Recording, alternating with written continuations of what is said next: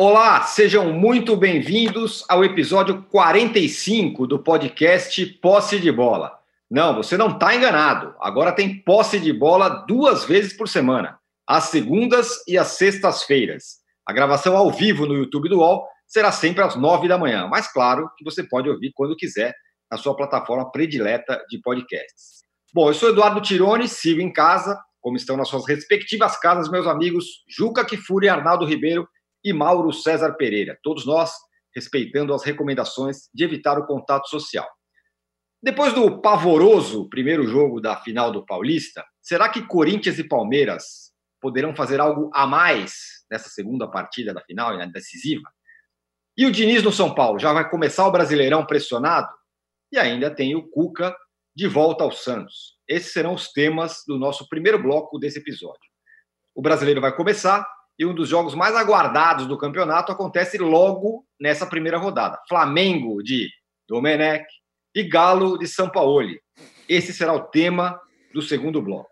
E no terceiro bloco, vamos falar de quem pode dar o que falar no brasileiro. Será que é o Grêmio do Renato, que andou reclamando do Jorge Jesus? Será que é outro time?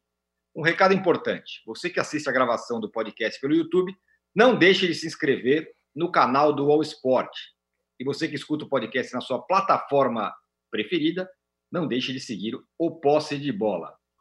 Bom dia, boa tarde, boa noite. Segunda edição do Posse de Bola. Muito legal, vai ser bem bacana essa segunda edição, sempre também. O Juca, depois daquele circo dos horrores, né, de quarta-feira, você acha que o Palmeiras e Corinthians podem fazer mais do que fizeram? Não, o grande desafio deles é fazerem menos. Já estão no pré-sal do, do, negócio. Me parece, me parece impossível, né? Que façam menos. Se você pegar meramente a quantidade de chutes a gol e você achar que a decisão do Paulistinha pode ter menos do que quatro chutes entre as três traves, como houve na quarta-feira em Itaquera, aí realmente vai ser um espanto. É, será o caso de dividir a taça e de dar o campeonato para os dois. Embora eu considere e você sabe que isso causou grande revolta em certas áreas, que o campeão estará de acordo com o nível do campeonato. Porque o que nós vimos quarta-feira em Itaquera não autoriza supor que amanhã as coisas venham a ser tão melhores, e, na verdade, eu acho que o que deve acontecer é uma decisão por pênaltis. Vamos ter mais um 0 a 0 e uma decisão por pênaltis, a taça nas mãos ou do Cássio ou do Everton, dois bons goleiros, dois goleiros pegadores de pênalti. Mas, para quem diz, tornou célebre a frase que o medo de perder tira a vontade de ganhar, realmente Vanderlei Luxemburgo merece a medalha de ouro, assim como o Nel Thiago Nunes, né?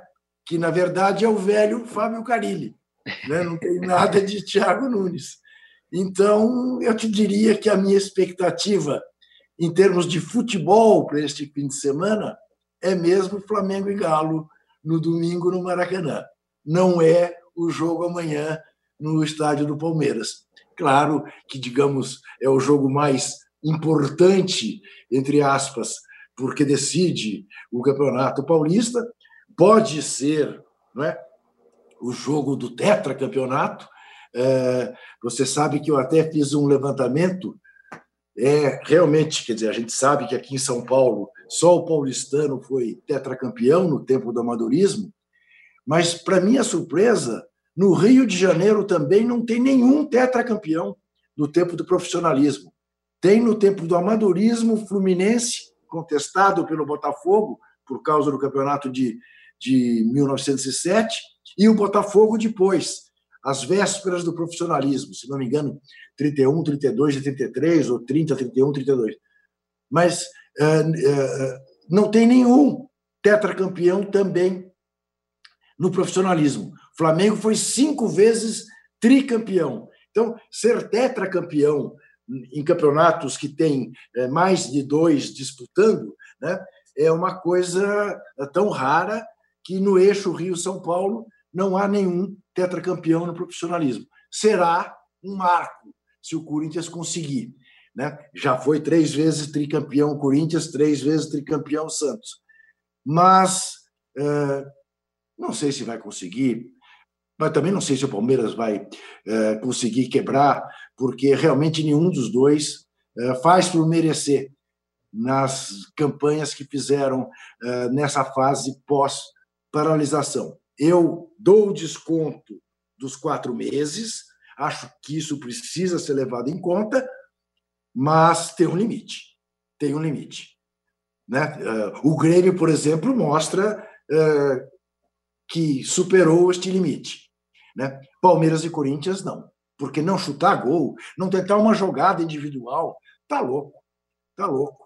Uh, realmente é abaixo da crítica e a expectativa em termos de futebol é nenhuma para amanhã, nenhuma. Acho que vai ser mais um jogo covarde. É, é, é mais uma, é engraçada essa final, né? Mais uma uma expectativa de quem vai, quem, de quem não vai conseguir do que de quem vai, de quem vai conseguir fazer alguma coisa. É impressionante isso. O Mauro, você criticou muito a qualidade do primeiro jogo, com razão, claro. Agora, qualidade de jogo à parte, você entende que o Thiago Nunes ele já é, entre aspas, um, um vencedor por ter se reequilibrado no, no cargo, levado o time à final? O que eu quero dizer é o seguinte: é uma derrota nesse momento, depois de tudo, depois de ter ficado por um fio, não seria tão terrível? Eu diria que ele é um sobrevivente, né? não um vencedor. Uhum. Ele conseguiu sobreviver, ele, ele segurou o emprego dele, que, aliás, é, essa é uma tônica do futebol brasileiro. Né? Os interesses é, de um profissional, no caso do técnico, isso, no caso dos dois times, eles prevalecem sobre os interesses do clube. Vejamos, qual era o interesse do Corinthians ao contratar o Thiago Nunes? Eu quero mudar minha forma de jogar. Eu quero continuar sendo um time competitivo, como fui nos últimos anos, mas não dá mais para jogar calçado na defesa. O Tite jogava calçado na defesa, o Mando jogava calçado na defesa, o Carilli, que é um filhote dos dois ali, do, ponto de vista do, do, da inspiração, né? que foi auxiliar de ambos, também jogava calçado na defesa. Não significa que os times desses caras só se defendessem, não. O time do Tite 2015, especialmente, da segunda metade do campeonato em diante, era um time que tinha muitas alternativas ofensivas. E mesmo os times da Libertadores 2012 e tudo. Mas o jogo partia da defesa era não sofrer o gol e a partir daí trabalhar para ganhar os jogos. É uma estratégia legítima, evidentemente, mas ela pautou o Corinthians por um bom tempo. Muito sucesso, mas tem uma hora que tem que mudar. Mal comparando, é o Atlético Galo doido, que era o contrário. Com Levi, com Cuca, times desorganizados, kamikazes e que conseguiram ganhar uma Libertadores na Copa do Brasil dessa maneira. No fio da navalha, com Vitor pegando pênalti daquela maneira lá, eh, na, na, naquela qual é o nome do Riascos, né? O campeonista jogou no Vasco, depois batendo é. aquele pênalti, Tijuana e tal. Então, é, é, é eram, eram, digamos assim, maneiras. É, a identidade do time era essa: jogar a partir da defesa. Quantas vezes o Corinthians jogou em casa, sendo até atacado pelo seu adversário, e a torcida numa boa ali, timão, eu, nem aí, tudo bem, nós vamos ser atacados mesmo e vamos ganhar de 1 a 0. Mas era preciso virar essa página. Né? Então, foi uma contratação a meu ver, é inteligente, é, é, é, um dos poucos acertos, talvez, pelo menos em tese, dessa diretoria horrorosa do Corinthians que está levando o clube para o buraco, né? É, na parte administrativa, nas contratações malucas, quantidade de jogadores e tudo mais. O Thiago não conseguiu, por erros dele, erros dos jogadores. É claro que ele tem uma responsabilidade nisso. E aí, para sobreviver no cargo, ele faz o que? Ele usa, não é a receita do Carilho, mas ele se inspira no passado corintiano e passa. As declarações dele depois do jogo foram de não de um conformismo, foram quase uma admissão de, olha, nós viemos aqui para não perder mesmo. E o Luxemburgo é a mesma coisa. O Luxemburgo tinha o argumento ano passado que o Vasco não tinha um grande time. Também não era o pior. O Vasco era um time para ficar na posição que ficou. Fez a campanha que lhe cabia. Mas com a boa vontade imensa que muita gente na mídia tem com o Luxemburgo, né? e muitos jogadores que por ele foram treinados e que são apaixonados por ele, mas são ex-jogadores, então é bom frisar né, o que servia né, nos anos 90, até um pouco depois, começo do século, já ficou para trás. Né? Então, aquilo que o pessoal vai lá no resenha, na ESPN, jogador, não, porque o Luxemburgo falou. Pô, faz tempo, faz tempo. O futebol mudou muito. A receita é a mesma, não, não funciona como antes. Então, no ano passado, a muleta era essa: o time do Vasco é ruim. Mas você olhava o elenco, não era elenco para cair também. Não, livrou do rebaixamento, não era o pior elenco. No, no, o Vasco não fez nada além de uma campanha dentro das suas possibilidades. Então, o trabalho mediano do Luxemburgo foi superestimado. E o Palmeiras se iludiu contratando. Aí você vê que ele faz a mesma coisa. O Palmeiras joga com as mesmas ideias que o Vasco utilizava em 2019. Só que o Palmeiras tem elenco. Né? E o trabalho dele é um trabalho que vem desde o começo do ano sem enfrentar as turbulências que o Thiago enfrentou. O Thiago foi eliminado pelo Guarani do Paraguai. Só essa porrada para quem está chegando no Corinthians já dificulta o trabalho. Claro que ele tem responsabilidade nisso, mas ele enfrentou dificuldades muito maiores. O Luxemburgo encontrou um time já classificado para a Copa Libertadores, né, pelo trabalho do ano passado, do Filipão, do Bando Menezes, que levaram o time. Foram mal também, mas o time foi a Libertadores como terceiro colocado na fase de grupos. Ele não teve que passar por aquele perrengue que enfrentou o Cudê e que enfrentou o Thiago. Um foi adiante, o outro não. Um com o Inter, outro com o Corinthians. Então, o Thiago, para mim, é um sobrevivente, e o Luxemburgo é, já está ali, né? Naquela, assim, está ficando muito evidente que esse time do Palmeiras não dá o menor sinal de que vai chegar onde os torcedores mais otimistas esperavam no ano passado, no final do ano, quando ele foi anunciado como novo técnico. Agora, se ganhar o campeonato, quem ganhar no, no sábado será festejado, os resultadistas vão encontrar é, virtudes, vão elogiar, mesmo que seja dos pênaltis, e aí vai ser, digamos assim, o pedágio que vai pagar aquele que, que, que vencer. Vai ter um troféu, ele fica para a história. Se for do Corinthians, então, mais ainda, pelo que o Juca explicou, tetracampeonato, um negócio muito raro, né? É, inédito até no caso de São Paulo. E a partir daí você vai ter, de repente, uma muita gente anestesiada, vendo virtudes até onde não tem. Quando o campeonato estadual é, e essa, esses jogos, eles acho que servem muito mais para uma autocrítica, para você identificar os problemas e tentar corrigi-los. E ficar se iludindo agora é um caminho bem perigoso. Mas acho que algum, um dos dois vai se iludir e acho que deveriam ir direto para os pênaltis. Nem ter jogo, assim nós seríamos preservados de um espetáculo lamentável, né? até porque vai ter o jogo da Liga dos Campeões no horário, nós teríamos uma opção de ver um jogo, de repente, muito mais interessante. Né? E os pênaltis. Bate pênalti, acabou, beleza. Lembra do Campeonato Brasileiro de, de 88, que empatava, Sim. disputava pênalti? Aí, aí teve, teve um Botafogo e Fluminense que, que, não lembro qual dos dois, se era o Fluminense ou o Botafogo, que se recusava a bater pênalti, não concordava com o regulamento. Isso. O jogo terminou empatado. Eles voltaram ao Maracanã num dia de semana de tarde, com portões abertos, para bater os pênaltis. E teve, sei lá, 20, 30 mil pessoas. Os malucos foram lá para ver, era de graça, a pessoa deu que fugiu do trabalho e foi ver bater pênalti. Aí bateram pênalti lá, aquela coisa toda. Foi um escarcel, só se falava nisso, vai recurso, liminar, bate, não bate os pênaltis. Foi bater os pênaltis. Né? Foi até nesse episódio que o Gaúcho, falecido centroavante, pelo Palmeiras, pegou um pênalti do Aldair, acho que um do Zinho, né? E o Palmeiras uhum. ganha a disputa com o Flamengo do Maracanã. O Gaúcho depois voltou a jogar no Flamengo, lá, ele foi revelado, indo para o gol, porque o Zé se machucou no choque com o Bebeto. Isso. Né? E, e, aquilo não foi no final de campeonato, foi esse campeonato aí que teve disputa de pênaltis quando o jogo terminava empatado. Então poderiam se inspirar naquilo e bater direto os pênaltis, entrega a taça para alguém e estamos conversados. Muito bem. O, o Arnaldo, é, outro dia eu li uma boa frase do Thiago Nunes, uhum. é, numa live aqui que a gente fez. Ele falou: o, o, o Thiago Nunes chegou para mudar o Corinthians, mas é o Corinthians que mudou o Thiago Nunes. Isso sobre o Thiago Nunes. Agora, o Luxemburgo, ele tem falado aí sobre até sobre fim de fila, né? Que o Palmeiras está na fila do Paulista. Minha pergunta é, colocando tudo isso que o Juca e o Mauro falaram, se o Luxemburgo conquistar o título, dá para falar que ele retomou o seu rumo? Porque vai ter revelado jogadores e tudo mais. Claro que longe de mostrar o que o futebol que os times do Luxemburgo já mostraram. O que, que você acha? Olha, eu estou aqui rindo internamente porque eu lembrei desse Fluminense Botafogo que o Mauro falou, a disputa de pênaltis. O Juca acho que era o editor-chefe da placar e a torcida do Botafogo, nos pênaltis, ela foi com uma faixa contra o Cláudio Adão. Adão, vírgula, vá a. É, que, assim, a foto da placar. Pressionando o Cláudio Adão para a disputa de pênaltis. Não era nem para o jogo. É uma coisa maravilhosa. Que, que bom isso. Adão, vírgula, vá. Bom, é, isso não vai ter no, no, na Arena Palmeiras, porque não vai ter torcedor, só vai ter faixa de incentivo e tudo mais. Em relação ao Luxemburgo, é, vale lembrar que ele também é, de certa forma, foi contratado para reinventar o tipo de jogo do Palmeiras, é, que estava, digamos, insatisfeito com o resultadismo do Filipão, do Mano e tudo mais. E pela característica anterior de décadas passadas de times ofensivos, o Palmeiras foi buscá-lo. O Palmeiras pensou no Sampaoli, achou caro e foi buscar o Luxemburgo. E eu acho é, que tem duas uh, vertentes a tua questão, Tironi. Para nós, para que analisamos futebol, enfim, que conversamos sobre futebol, o, o, eventual título estadual não vai colocar o Luxemburgo de volta na prateleira dos grandes técnicos brasileiros. É preciso muito mais ainda.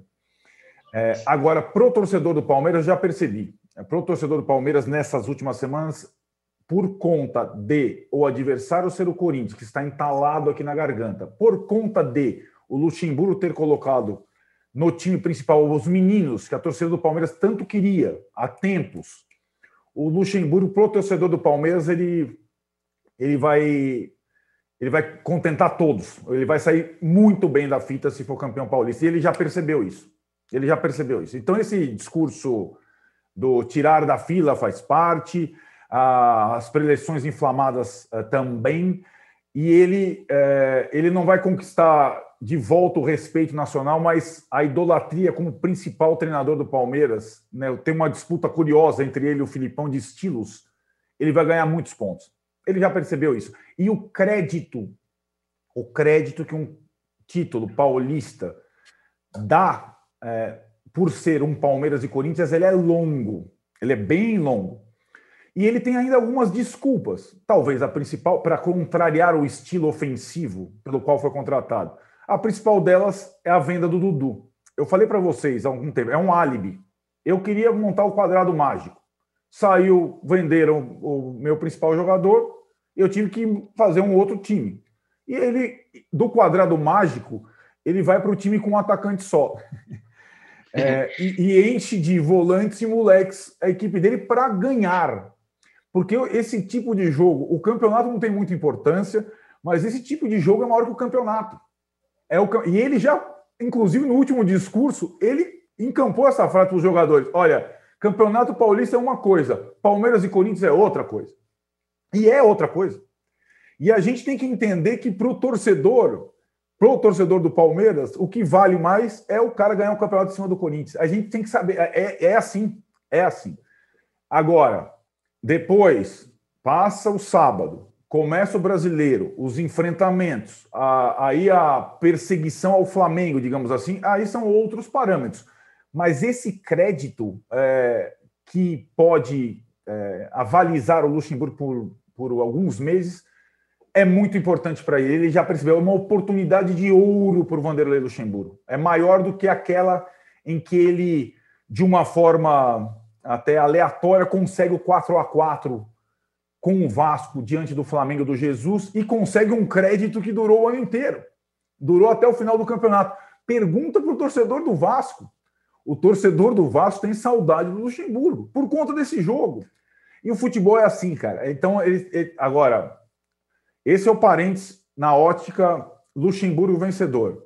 A outra é você analisar que, diante de todas as circunstâncias, pelo fato de ter Luxemburgo empurrado o jogo para a segunda partida, jogado para empatar na primeira partida, escancaradamente, a responsabilidade inteira, inteira do título paulista é do Palmeiras.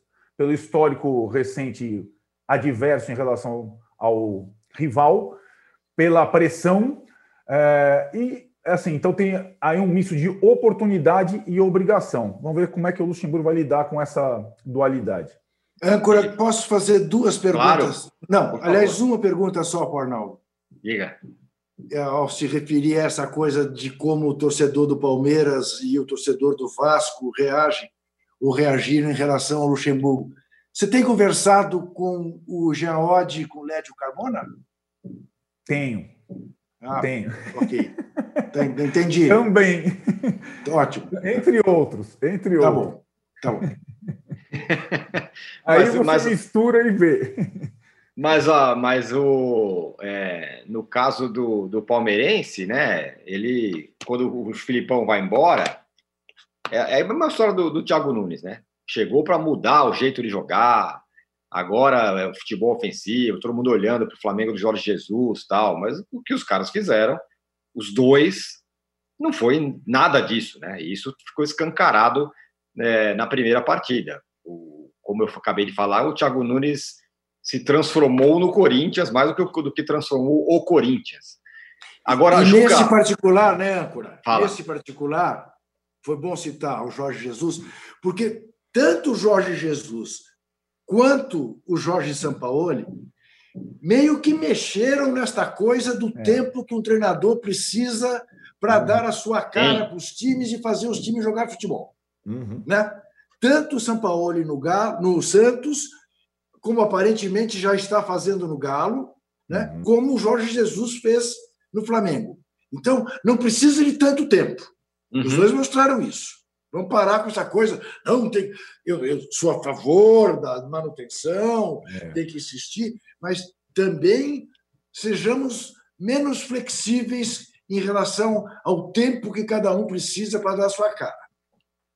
Perfeito. O Mauro sempre fala isso, né? Claro que precisa dar tempo, mas calma. Tempo até quando, né? Quando você começa a enxergar que o negócio não está é. funcionando. É. Em cima disso, Juca, é, vai, esquece o Campeonato Paulista. Passou, o Corinthians ganhou ou não ganhou, tanto faz.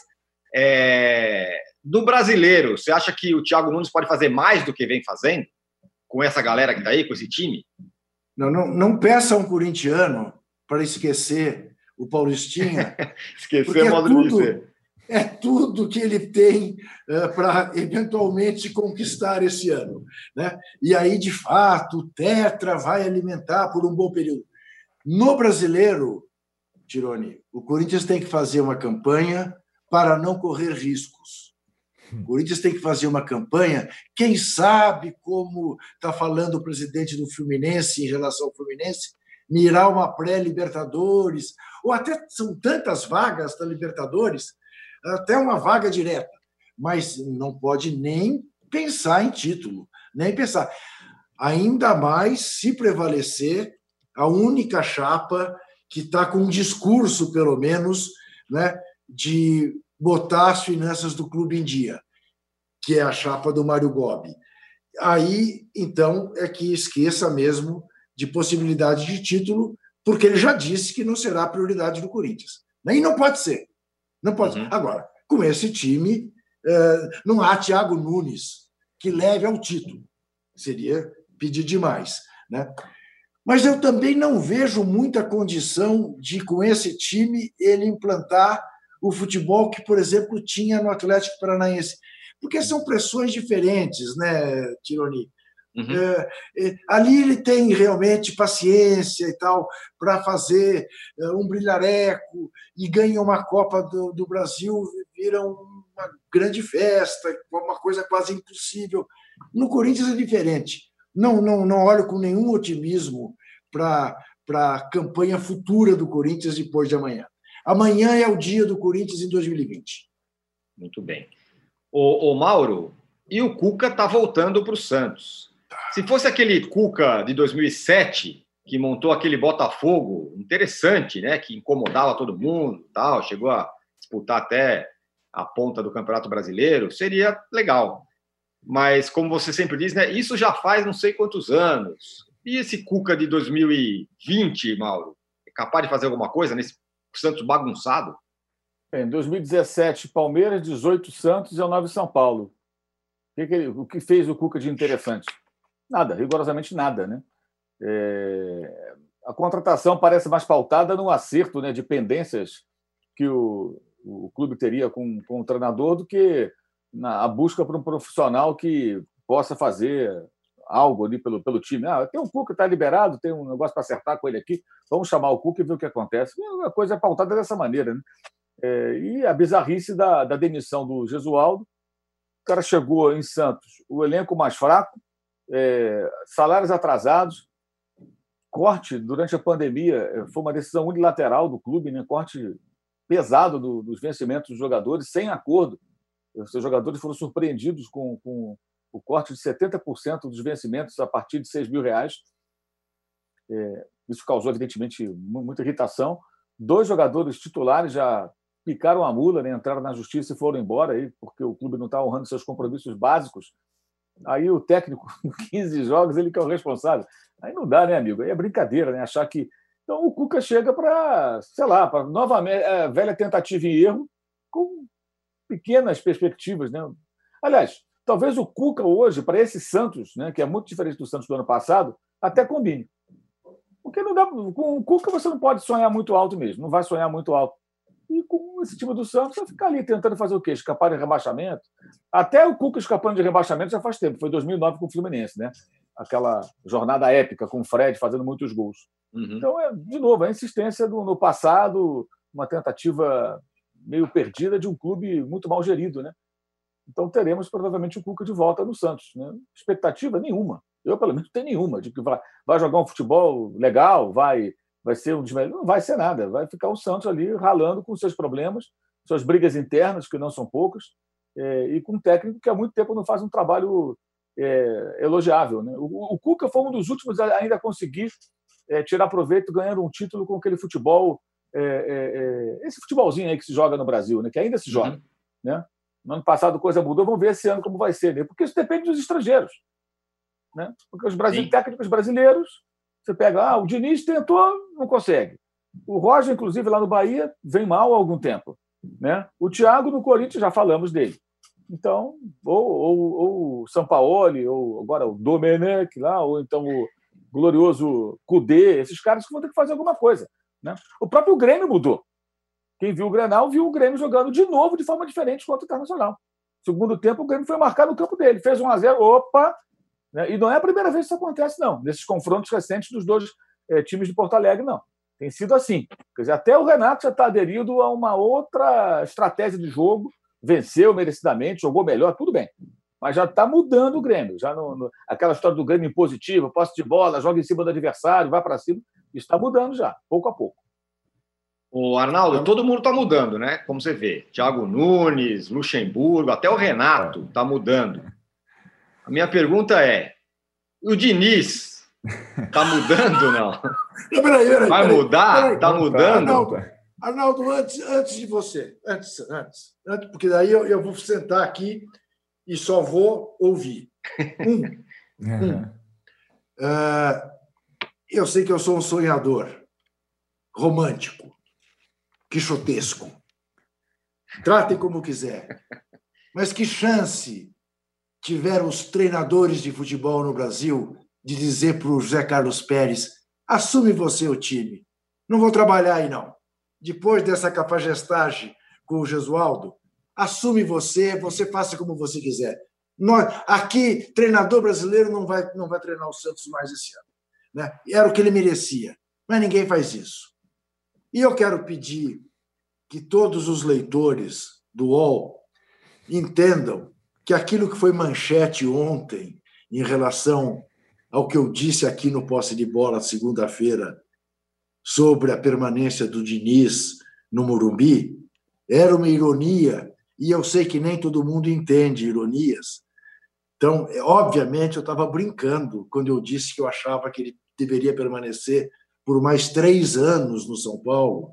E aí sim, se não desse certo, o São Paulo deveria ir para cima do Mano Menezes, como o Arnaldo havia proposto. Quem sabe está ali no texto, reproduzindo a ironia, mas sem fazer a ironia, o Mano se reciclou nesse período. Não, eu estava brincando. Por favor, vou ouvir você e quero já deixar de cara a minha concordância com tudo que você vai falar. Putz, adoro essa concordância antecipada, né? Já concordando. Mas Fala. o Tironi tocou, no ponto, acho que nevrálgico, como diria o outro. É, não, Tironi, todos estão mudando e o Diniz, é, depois do fracasso, parece ainda mais convicto das suas ideias. É, e isso, é, para mim, é uma aberração de todos esses times, os todos de São Paulo que você descreveu, o único que precisaria jogar é, de uma forma veemente pelo resultado seria o São Paulo. É o São Paulo que está na fila, não é o Palmeiras do Luxemburgo, não é o Corinthians do Thiago, não é o Santos do Gesualdo do Cuca. O São Paulo precisa mais do resultado do que todos esses aí. E o São Paulo é aquele que se priva de jogar pelo resultado. é uma coisa maravilhosa, né? E é, o Diniz não tem resultado nenhum na carreira. Quando o São Paulo escolhe o Diniz lá, diz, lá atrás, há 10 meses, e a gente falava aqui há 10 meses que não tinha a menor conexão entre o estilo do treinador e a necessidade do clube, é, você vê depois de 10 meses que é, nós tínhamos razão. E acho que o São Paulo que viveu a soberba das vitórias lá atrás, depois de tricampeonato, tricampeonato brasileiro, aí é tricampeonato, tricampeonato brasileiro, é para ninguém. E o São Paulo viveu a soberba das vitórias a ponto de achar que era pouco o resultadismo do Murici lá atrás. resultadismo de tricampeonato brasileiro. Agora não tem nem paulistinha. A soberba da vitória lá atrás, o soberano virou a soberba da derrota agora. O São Paulo é um, continua soberano e soberbo na empáfia de seus cartolas, achando que vai implementar um modelo de jogo revolucionário antes de ganhar um campeonato. Não existe essa, entendeu? Não existe essa situação. O, São Paulo é uma piada é, de tão perdido que está na, nessa conjuntura de resultado, modelo, nossos debates eternos. O São Paulo é o time grande do Brasil que mais precisa do resultado. Ponto. Então, assim, enquanto esses cartolas não entenderam isso, o Fernando Diniz jamais vai entender isso. Agora tem uma sobrevida, né, Tironi? Para as primeiras rodadas do brasileiro. Ah, Diniz depende de uma sequência de vitórias. Cara, o Diniz não depende de uma sequência de vitórias. O Diniz depende de um sucesso na carreira que ele não teve até agora, de um título para estabelecer alguma coisa. O tipo de jogo dele não convence a ninguém. Desculpa, cara. E eu acho, eu sempre falo isso com o Mauro. Eu acho que a, a boa vontade que parte da mídia tem com o Luxemburgo e tem sim com outros grandões, com o Diniz, ela é injustificável para mim, porque o cara não tem nada até agora, nada. E assim como o Cuca recentemente teve essa passagem, é, é, digamos, é, sempre por grandes clubes sem grandes resultados, anunciando Palmeiras, Palmeiras, Santos, São Paulo, o Diniz teve Atlético, entregou na zona de rebaixamento, Fluminense entregou na zona de rebaixamento, São Paulo entregou, sendo humilhado pelo Mirassol em casa. Esse é o retrospecto do Fernando Diniz nos últimos três anos. Mas, o, o, Arnaldo, hum. é, eu acho o seguinte: é, é, tem um outro lado aí que eu acho que a gente não pode ignorar. O, acho que o Fernando Diniz ele, toma, ele, ele é defendido e toma porrada. Talvez na mesma proporção toma porrada daqueles que querem mais do mesmo. Tem muita é, gente que quer a volta do Muricibol, que quer o Cucabol, que quer aquele jogo tosco, que imperou do futebol brasileiro por muito tempo. Eu considero aquele período de, de, de domínio do Murici o momento da virada para baixo do futebol brasileiro. O futebol de o futebol negacionista, né? Eu não quero a bola, eu jogo com três zagueiros e me protejo, eu jogo na bola parada, eu me retranco em São Januário contra o Vasco do Celso Rotti sem constrangimento e vou ganhar de 1 a 0 no cruzamento do Jorge Wagner, uhum. e vai aparecer o Richardson da vida para cabecear a bola do gol. Ou uhum. seja, funcionou, é legítimo, tudo bem. Mas foi um futebol é, é, que passou a imperar aqui no Brasil naquele período e passou a ser defendido por muita gente. E muita gente amiga dos técnicos que ainda trabalham assim, porque não sabem trabalhar de outra maneira, defende arduamente isso e ataca qualquer um que tente fazer diferente. O Diniz teve uma virtude, uma virtude, que foi tentar fazer o diferente. E um é. grave erro, ele não está conseguindo. E eu tenho uhum. falado sobre isso, fico com muita vontade, porque muitas vezes saí em defesa dele e já o critiquei também, porque eu não estou aqui para ficar fazendo defesa incondicional de ninguém. Né? Uhum. Inclusive na rede social, agora, é, é, é, de ontem para hoje, eu estava discutindo sobre isso. Gente, amigos que a gente gosta, que criticam a volta do futebol ah, não pode ter futebol. Aí daqui a pouco, ah, que legal, tal time foi campeão, vamos festejar. Que porra é essa? Peraí, se você é contra o futebol, tu não tem que festejar nada, meu irmão. Aí tem que ser pé do peito mesmo. Não tem essa. Ah, porque é de esquerda você passa pano, é de direita você dá porrada. Eu não, eu não concordo com essas coisas. Não concordo mesmo, acho errado. E eu acho que tem que ser muito claro. O Fernando Diniz ele teve uma coragem que os outros não têm só que ele não está mostrando capacidade de fazer com que aquilo que ele pensa, que é jogar de uma determinada maneira, e aliás isso, a competitividade, ele não consegue colocar em prática. Uhum. Não está conseguindo. Então ele vai ser criticado, eu tenho criticado, porque eu não vou aqui defendendo o, o, um papelão como aquele contra o Mirassol, não só pelo placar, mas o futebol mal jogado, o time vulnerável. Ele precisa resolver isso rápido ou a carreira dele vai descer a ladeira. Então eu vejo dessa forma. É, é, é eu acho que o, o Diniz ele, ele, ele é defendido por alguns pelo deserto de técnicos que tentem fazer diferente, que tentem fazer alguma coisa diferente do que esse jogo de negação à bola, que é o que impera no Brasil há muito tempo. E no ano passado a gente teve um choque com a chegada de dois treinadores de fora que conseguiram resultado. Um com o melhor elenco, voou, e o outro com o elenco bom, não era o melhor, mas era um bom elenco do Santos, né? mas com muitos problemas do clube que persistem até hoje, chegou em segundo lugar no Campeonato Brasileiro. Então, acho que a discussão ela vai um pouco além. Acho que a grande questão não é só o que acontece do resultado no placar, É justamente a forma, o, o que esses professores fizeram com o futebol brasileiro. Com a, a, a nossa, aí, nossa, que eu falo da mídia, a nossa omissão, muitas vezes. Aceitando Sim. isso, elogiando o jogo, o jogo, o jogo negacionista. Não quero a bola, vou jogar assim, importa o resultado. Aí veio o saber sofrer, que é essa bobagem que os caras repetem a toda hora. Não sei qual foi o gênio que inventou essa frase horrorosa, né? Somos agora todos masoquistas, sabemos sofrer, que legal. Né? É, é, o que importa é o resultado e o maior dos absurdos repetido por muitos boleiros. Né? Eu quero jogar feio e vencer, como se jogar mal aproximasse alguém da vitória. O único, a única atividade profissional do mundo em que você faz um trabalho ruim e você consegue mais resultado, então, é o futebol. Porque em qualquer área, você vai ter que fazer um bom trabalho para você conseguir sucesso.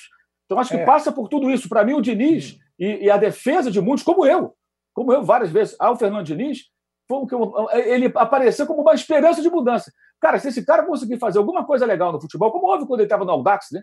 que ele foi muito bem, aliás, uhum quase foi campeão paulista, com um time bem inferior, e revelou até bons jogadores ali. Né? É, a partir do momento que surge um cara desse, cara, de repente, se esse cara tiver sucesso, tiver sucesso, a gente começa a mudar um pouco isso.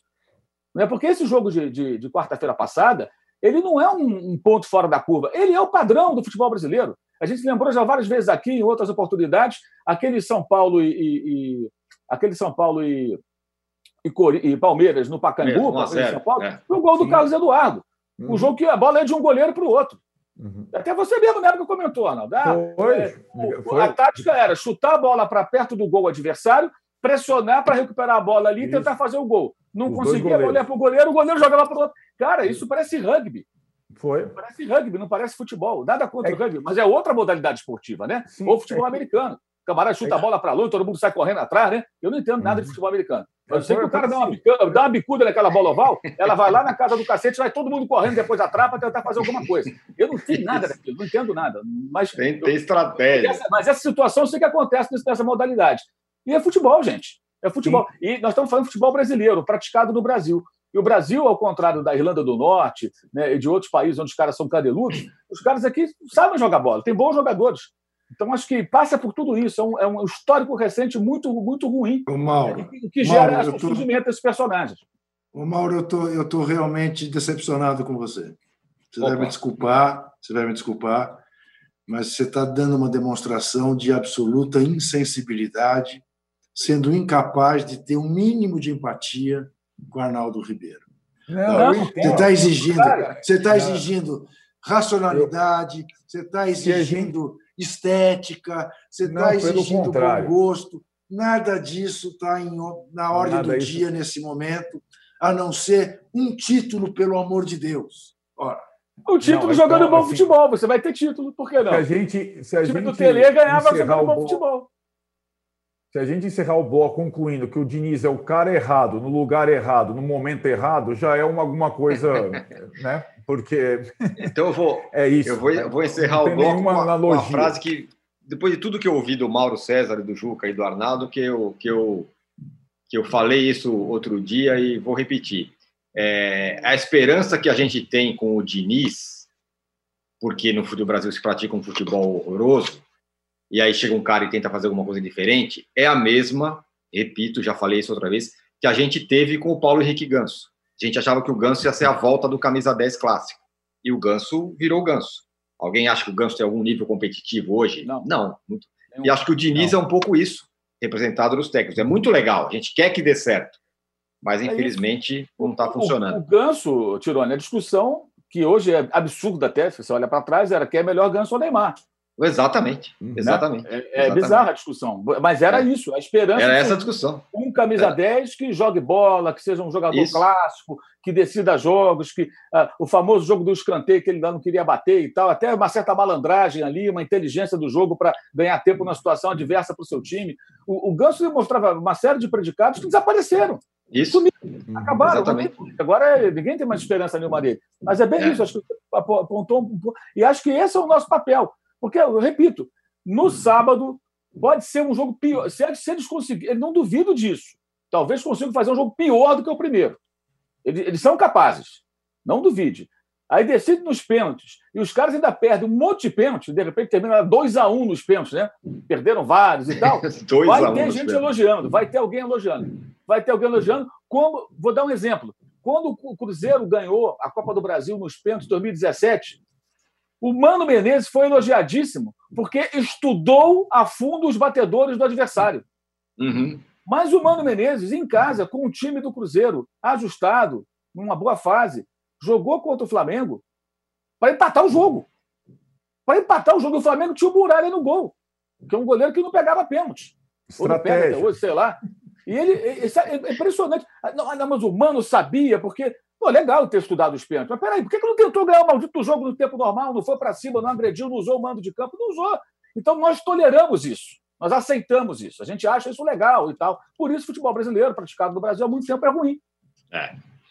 Senhores, fechamos o primeiro bloco, voltamos em 30 segundos para falar do grande jogo dessa primeira rodada do Campeonato Brasileiro.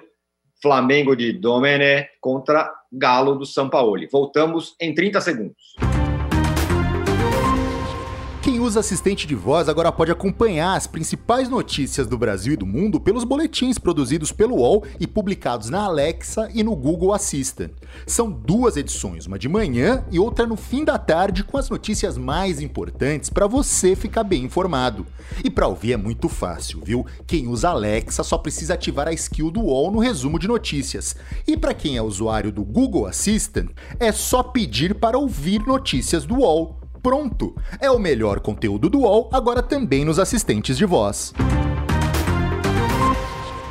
Recebe salário, faz transferência, pagamento, recarga de celular e até empréstimo, tudo sem taxa. PagBank, a sua conta grátis do PagSeguro. Baixe já o app e abra sua conta em 3 minutos. Estamos de volta para o segundo bloco deste episódio, episódio 45 do podcast Posse de Bola, agora também às sextas-feiras, edição segunda, edição sexta.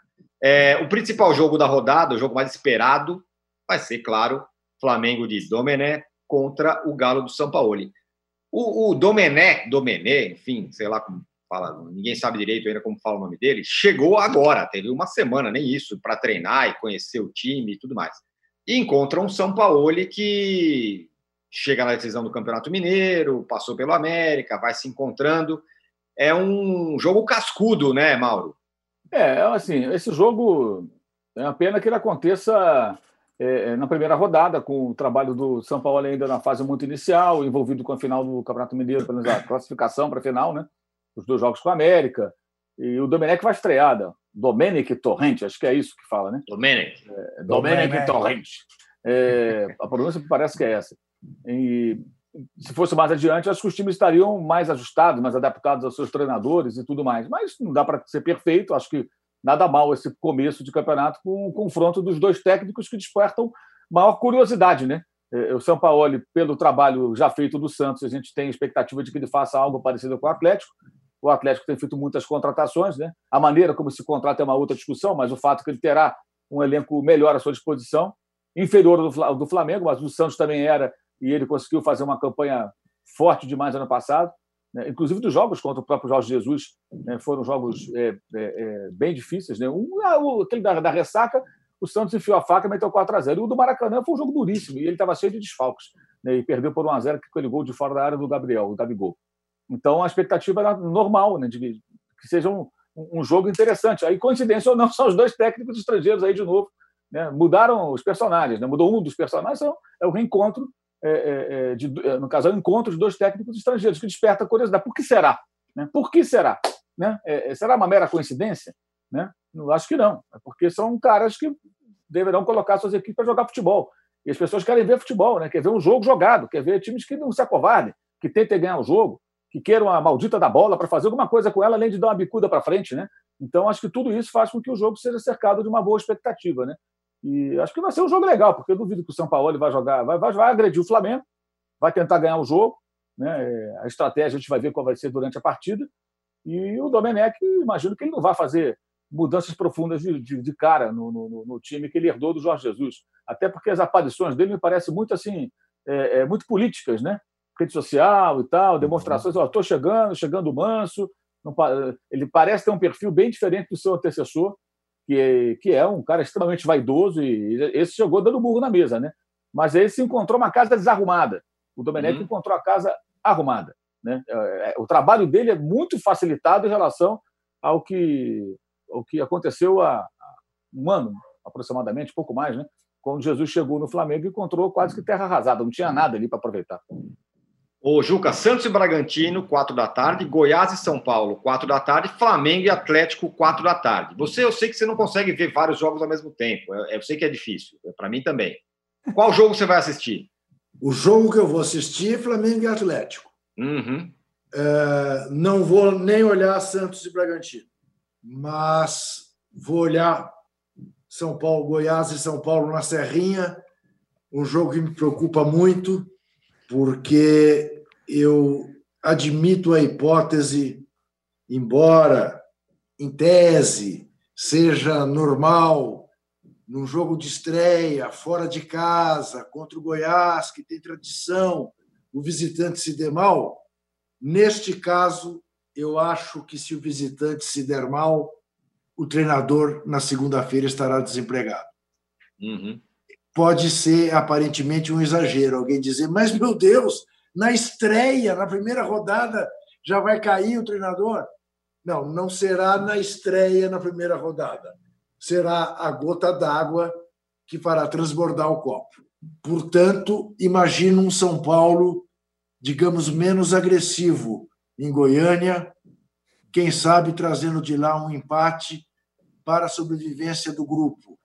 Embora informações privilegiadas que eu tenho lá de dentro do Murumbi, em função de amizades, conversas que eu mantenho com uma área jornalística que cobre o tricolor, eu posso informar aos muitos que assistem esta primeira nova edição do Posse de Bola às sextas-feiras que Dani Alves é quem sustenta Fernando Diniz no tricolor de Montpellier. Muito bem, tem mudança, né? Pato na reserva, não sei o quê. Agora, Arnaldo, é, para o Flamengo, com o técnico novo, e para o técnico que acaba de chegar, encarar de cara o outro treinador, que foi quem fez mais barulho junto com o Jorge Jesus no ano passado, é bom jogando em casa, estreia, ou é ruim? Ruim. É, bem ruim. Eu acho que sobretudo porque é o primeiro cartão de visitas do novo treinador. Aí você tem, eu acho que assim, a questão do Domenech, é, ela, é, ela é menos importante, digamos assim, com os adversários do que propriamente internamente com as comparações inevitáveis que virão. É, lembra quando o Gesualdo era comparado dia a dia com o Sampaoli? Uhum. Depois de um grande trabalho de um e o Gesualdo era comparado ao Jesus também, né? Porque tem essa questão, os estrangeiros, etc. E, tal. e eu acho que as comparações do Domenech vão ser mais, de, mais que com seus adversários, mais é, ligadas propriamente ao trabalho que o Jesus realizou. E aí é, é a questão do, do parâmetro. O Mauro falou bem, muito diferente da época que o Jesus assumiu, em que o time do Flamengo era uma bagunça, é, ele tinha muito mais trabalho, mas ao mesmo tempo qualquer coisa que ele fizesse seria melhor, certo? Qualquer uhum. acertozinho seria melhor. Ele fez tanto acerto que a responsabilidade de quem o suceder é, é ela, ela tem menos pressão. É, os jogadores estão é, aí, todos eles praticamente. É, o, o esquema de jogo e o sistema de entrosamento entre eles está definido a partir daí, qualquer coisa menos do que o Flamengo mostrava vai ser uma, vai ser uma, uma certa frustração. E acho que essa questão, por isso que ele chega piano. Né? O, o Jorge Jesus poderia chegar, ah, que é, pô, vamos tomar conta desse negócio aqui. Até agora não tem. O Jorge Jesus uh, sobrevive àquela partida melancólica contra o Emelec lá, porque o cara tava. Agora o Domenech é. A, a, nível, termo de comparação de quem acompanhou o Flamengo nesses últimos meses é muito diferente. E a gente até estranhou um pouco algumas partidas do Flamengo na volta, é, no estadual do Rio, inclusive as decisões contra o Fluminense. A questão da intensidade, a questão da vibração, a sensação, como o Juca contou bem aqui lá atrás, da falta da conexão com o torcedor, que tinha uma influência muito grande também no desempenho do time e de alguns jogadores. Então não vai ter torcedor. Para mim, a, a, a, o melhor adversário para a primeira partida do Brasileirão do Atlético do São Paulo é o Flamengo no Maracanã. O pior adversário do Flamengo é o Atlético do São Paulo, na minha concepção. Ainda mais porque o Flamengo vem de um bom tempo agora sem jogar. Então eu acho que é, vai ser também interessante por essas questões, porque tivesse ficado o Jesus, tivesse é, o Flamengo jogado até a semana passada, é, nós estaríamos aqui numa situação assim: ah, é, o, o São Paulo ele não conseguiu caminhar com o Galo o suficiente ainda para enfrentar, mas com uma mudança de comando, mas com um hiato de partidas do Flamengo e com uma série do Atlético que começa a ficar interessante, eu acho que essa partida vai ser muito mais nivelada do que eu esperaria há algum tempo, mesmo com jogadores chegando ainda hoje ao Atlético. Então, eu acho que desperta. Eu também vou ver Flamengo e Atlético, mas com um, digamos, com um olho ali, sabe? Aquele olho obtuso. Soslaio ali. O Juca pode me propor para segunda-feira. Segunda-feira a gente vai se reunir aqui de novo. Se vocês quiserem definir, vocês falam assim: olha, é, você presta atenção no Goiás e Flamengo, aliás, Goiás e São Paulo, eu presto atenção no Flamengo e Atlético. Se vocês quiserem fazer isso, eu falo, eu profissionalmente eu acato. Juca, para fala. Segunda-feira de manhã, eu terei informações de bastidores, porque eu tenho uma aliada dentro da casa dele. Não ah. vai nem olhar, não vai nem olhar para o Flamengo Galo. Vai ver de joelhos o jogo lá na Serrinha. É. vamos ver, vamos ver. Juca, para resumir esse bloco, e acho que resume bastante essas conversas todas que a gente vem tendo aqui em outros lugares ao longo do último ano, o jogo mais esperado da primeira rodada do Campeonato Brasileiro, que começa amanhã, tem dois treinadores estrangeiros nos seus times. Acho que isso é um resumo, né? Sem dúvida nenhuma. Sem dúvida nenhuma. Como o jogo, como a colocação dos dois melhores times no ano passado foram fruto de dois trabalhos de dois estrangeiros, e, infelizmente, os nossos treineiros aqui ficam ofendidos, magoados eh, e tudo mais, e fazem queixas, e que tudo que vem de fora a gente gosta mais, complexo de vira-lata. Só que quem está entregando são esses estrangeiros. Né? E estamos falando de um cara que a gente nem sabe, né? O Domené, isso, a gente nem isso, sabe, mas a gente isso, tem esperança no cara, né? A gente não sabe nem a pronúncia direito do nome do dele ainda, e já Exatamente. estamos nessa expectativa.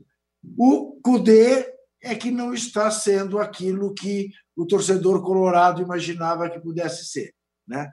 E deve estar tendo pesadelos com o Renato Portaluppi, porque quarto jogo, terceira derrota, nove jogos que o Inter não ganha do Grêmio, é um é. drama. É um, é um drama. drama. Mas, é mas gente, mas isso aí não é, não é alimentar aquela ideia que a gente tantas vezes já criticou de supervalorizar o estadual? Claro que a rivalidade Grenal é super importante, mas o Cudê, não, o Cudê não veio ao Brasil para fazer o Inter ganhar do Grêmio. E isso o Guto Ferreira poderia conseguir. Monta uma retranquinha ali, mete um pivôzão na frente, estica a bola, o Guto, de repente, ganha de 1 a 0 é, O cara veio para fazer o Inter jogar futebol. O Inter estava jogando melhor antes da parada do que agora. O Inter passou. O Corinthians pode ser campeão paulista do sábado. O Inter está na Libertadores, o Corinthians não está. Quer trocar? Algum corintiano quer trocar? Ah, eu fico fora do Paulista, mas eu não pago o mico de ser eliminado pelo Guarani do Paraguai outra vez e estou vivo na Libertadores. Vou enfrentar o Palmeiras na Libertadores, não no Campeonato Paulista. Seria muito melhor. O Cudê conseguiu passar na prova. Mais importante que foi lá atrás. Então, assim, é óbvio que para o torcedor do Inter, essas derrotas são péssimas, são terríveis.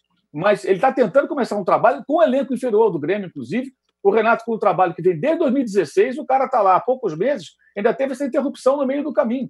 Então, é, é, eu acho que assim, é, é ruim para esse momento. Mas ali existe um trabalho que está só no começo. Como se, porventura, o, o Sampaoli perdendo domingo para o Domenech, para o Flamengo, um Atlético, digamos que sofra uma derrota feia. Paciência, o São Paulo foi goleado por times menores aqui de São Paulo no ano passado, mas depois ele construiu algo. Então, acho que assim, esses grenais, por mais que eles sejam difíceis para o torcedor do Inter, esse, esse é um processo que está só no começo. Não vai fazer assim construir um time que vai jogar, ainda mais um time que, que se propõe a jogar como o Internacional do Poder se propõe a jogar. Que é jogar no campo do adversário, é ter a bola, é jogar com um volante só. Isso leva tempo. Agora, se quiser resultado imediato, então toma um antibiótico, que é o quê? Contrata um retranqueiro, mete todo mundo lá atrás, vai na arena do Grêmio para se defender, joga por uma bola de repente ganha de 1 a 0. É aquele futebol da, da primeira década do ano passado que imperou e que ainda impera em alguns momentos. Então, acho que é importante frisar isso aí. E o Renato Portaluppi, né, por sinal, aí vem o, o, o vou fazer aqui uma conexão. O Renato, depois de mais uma vitória sobre o Inter, ao invés de aproveitar e surfar nessa onda, foi cutucar o português que está lá em Lisboa, porque telefonou para o Everton, que não sei o quê, que papapá. Então, a história meio esquisita. Uns dizem que ele pediu para não jogar, outros dizem que não pediu, mas não importa.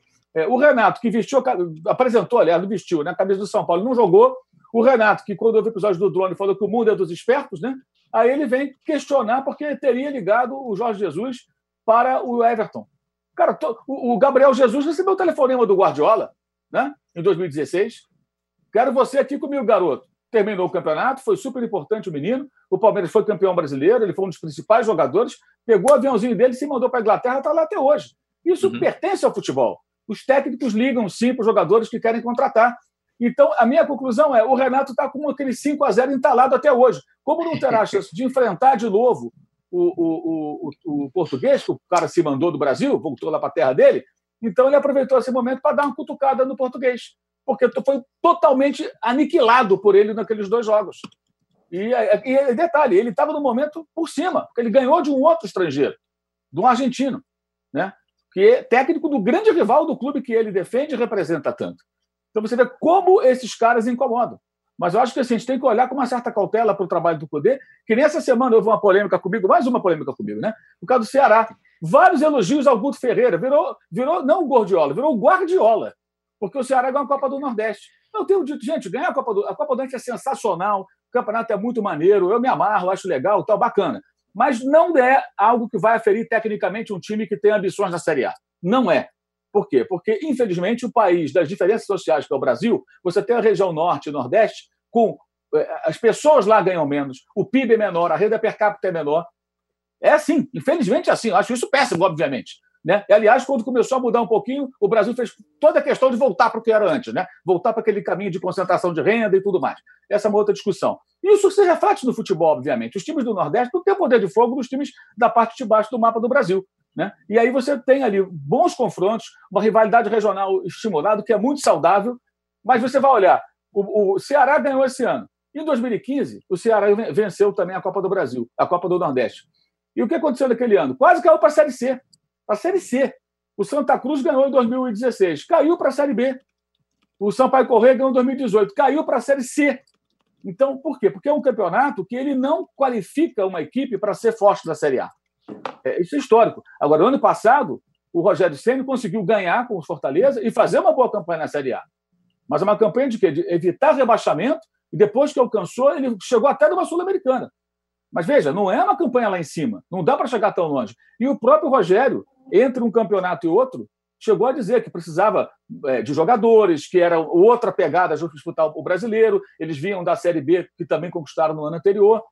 Então, assim, acho que é, é, é, bom pontuar esse tipo de coisa, porque, assim, essa semana isso, me incomoda muito, sabe por quê? Eu acho que vendem uma ilusão para o torcedor do Vozão, sabe? Ah, não, agora vai para Libertadores, vai descer para. Gente, muito difícil. Pô, curte a Copa do Nordeste, comemore a Copa do Nordeste. Tem que comemorar mesmo, eu acho que tem que ter o futebol e tem que comemorar. As outras questões não são provocadas pelo futebol, né? mas não dá para ficar vendendo mentira para as pessoas, ilusão para as pessoas. Se o Ceará fizer uma campanha espetacular, a gente vai bater palma para caramba. Mas achar que essa competição vai ferir, como o Campeonato Paulista ou o Campeonato Carioca, também não vai qualificar ninguém para ser campeão de nada. Não, não, são essas competições que medem, que não, essa não é a régua. Muito bem. Bom, dito isso, fechamos o segundo bloco. Voltamos em 30 segundos para falar. A gente falou um pouco do Diniz, ah, esperança tal. Quem mais poderia ser esperança aqui? O Mauro já falou do Guto Ferreira, mas tem mais nomes aí para a gente falar um pouquinho do terceiro bloco, que volta em 30 segundos. Baixo Clero é o podcast de política do UOL. Toda semana eu, Carla Bigato, converso com os comentaristas Maria Carolina Trevisan e Diogo Schelp sobre temas que dominam a pauta política brasileira. Você pode ouvir o Baixo Clero e outros programas do UOL em uol.com.br barra podcasts no YouTube e também nas principais plataformas de distribuição de podcasts. Recebe salário, faz transferência, pagamento, recarga de celular e até empréstimo, tudo sem taxa. PagBank, a sua conta grátis do PagSeguro. Baixe já o app e abra sua conta em 3 minutos. Estamos de volta para o terceiro e último bloco do episódio 45 do podcast Posse de Bola. Agora também às sextas-feiras, segundas e sextas-feiras, gravação às 9 horas da manhã no YouTube do UOL Esporte. O, o Arnaldo, a gente falou de técnico, de esperança e tudo mais nos outros blocos. Aí tem o Roger e tem o Rogério. O Mauro falou um pouco do, do Guto Ferreira. Desses caras aí, o que, que você acha? Que, quem que você acha que pode fazer um papel de brilho, algum tipo de brilho no, no, no brasileiro? Ah, eu acho que não está tão relacionado apenas a, ao trabalho dos treinadores. Depende muito do elenco, da situação é, econômica de cada time, do salário em dia tem um combo aí. Tem um, tem um time que sempre fica, quando a gente está às vésperas do brasileiro, à margem, porque tem uma série de questões, mas ele, ele mesmo perdendo jogadores, se reformulando sempre, ele consegue cumprir bons papéis. Atlético Paranaense, né? É, recente campeão paranaense. É, perdeu o técnico, o Thiago Nunes, perdeu a base de jogadores, os principais, principais destaques, mas sob o comando do Dorival Júnior, que o Dorival Júnior é um nome interessante, Tirone, porque ele não, ele não chegou num nível é, incontestável, como alguns chegaram lá atrás, mas ele não desceu lá embaixo também. Ele, né, ele, é, os trabalhos dele, ele não foi mal no São Paulo, ele não foi mal no Flamengo, é curioso, isso tudo recentemente. Ele não foi mal no Santos, ele, ele, ele não brilhou, mas ele não decepcionou completamente. E ele, ninguém esperava a contratação do Dorival Júnior pelo Atlético pós Thiago Nunes. Era ou o Rogério ou o estrangeiro, vocês lembram? E aí o Atlético veio com uma solução convencional. Então eu, eu acho interessante o Dorival Júnior dessa geração mais antiga conseguir dar continuidade a alguns trabalhos, como ele tem feito agora no Atlético. Acho, eu estava conversando muito com o Juca essa semana e acho que a gente pensa de alguma forma parecido nesse aspecto. Julgar o trabalho de um treinador é, é, uma crueldade com circunstâncias e pouco tempo, como aconteceu com o Gesualdo, nós todos falamos aqui. Agora, técnicos que têm um tempo longo e respaldo e boas condições de trabalho, eu acho que eles podem ser julgados. E aí você tem um rol aí que pode é, abarcar o Rogério Ceni, o Roger, o Renato Portaluppi, né, caras que estão um ano ou mais de um ano e acho assim, Renato Portaluppi, evidentemente, ele está aprovado pelo que ele fez nesses últimos tempos, mesmo tomando de 5 a 0 do Flamengo, estando de fato muito atrás do Jorge Jesus naquele momento. Agora, ele é um técnico que criou um novo tipo de jogo do Grêmio historicamente. O Grêmio nunca jogou dessa forma na sua história. Não é, é uma questão que ficou sendo debatida em Porto Alegre há muito tempo. Era o Grêmio copeiro, o Grêmio da trombada, do sangue. É um Grêmio que joga bola no ritmo Maicon de distribuir, no ritmo Mateuzinho, e que perde o Arthur e continua jogando daquele jeito, vai perder o Cebolinha e vai continuar jogando daquele jeito. Isso você pode ter garantia. O Renato está aprovado pelo trabalho do Grêmio. O Rogério está aprovado pelo trabalho no Fortaleza. É, pelo que fez no ano passado, pelo que já conseguiu, por ter mudado o Fortaleza de patamar. O Roger, o Roger com mais elenco, com mais jogadores com mais condições, ele foi aquém do Rogério Ceni, por exemplo, no Brasileiro do ano passado. Ele foi eliminado da Copa do Brasil pelo River. Ele foi eliminado da, ele foi perdeu a Copa do Nordeste com dois jogos na Bahia do Ceará. Ah, o Roger, então o Roger tem que ser analisado sim. Ele já está mais de um ano no trabalho, no mesmo lugar.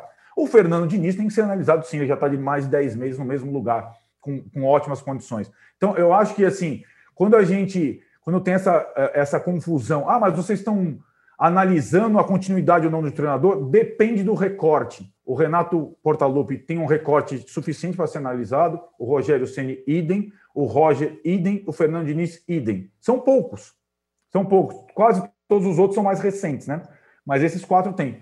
E eu falei no início do Dorival Júnior porque ele, ele sempre passa, ele passa um pouco a margem e o Atlético sempre passa um pouco a margem na análise e eles conseguem chegar sempre um pouco além do que a gente imaginava. Muito bem. Estamos chegando ao fim desse episódio, mas eu quero ouvir o Juca. Juca. Não. Sobre o Roger, porque, porque tem a ver com o que você falou no começo, né? Sobre análise. Claro que nós podemos analisar, depois de um tempo, trabalhos que funcionam ou não. E o Roger, para você é uma decepção? Ou também não é tanto? Não, você nem tinha que me ouvir, nem ao Mauro, porque você já está estourando a grade, já, o programa já está. São 10 e 7 da. Quer dizer, coitado do programador da UOL, que fica esperando para entrar o próximo programa. Quer dizer, assim o posse de bola nunca vai poder ir para a TV Globo. Entendeu? Você fica estourando o programa toda vez. Um absurdo. Uh, eu acho que o Roger decepcionou. O Bahia não podia perder duas vezes para o Ceará, no Pituaçu, uma decisão de Copa do Nordeste, que para o Bahia é tão importante. Uh, de fato, teve desfalques, não teve lá o Gilberto, fez falta, mas tinha que ser, o Bahia tinha que ser o campeão. Eh, não tenho dúvida disso. Eh, o Roger não está conseguindo tirar do Bahia, dentro do Nordeste, aquilo que o Bahia deveria estar dando já essa Muito bem. O Mauro, vou abrir mão das suas últimas palavras, você pode se despedir, porque nós estamos aqui um pouco estourados no, no, no, no edição de hoje. Mas eu obrigado. Já falei, eu já falei do Roger no começo, né? É, é verdade. aqui justamente. o bonde andando.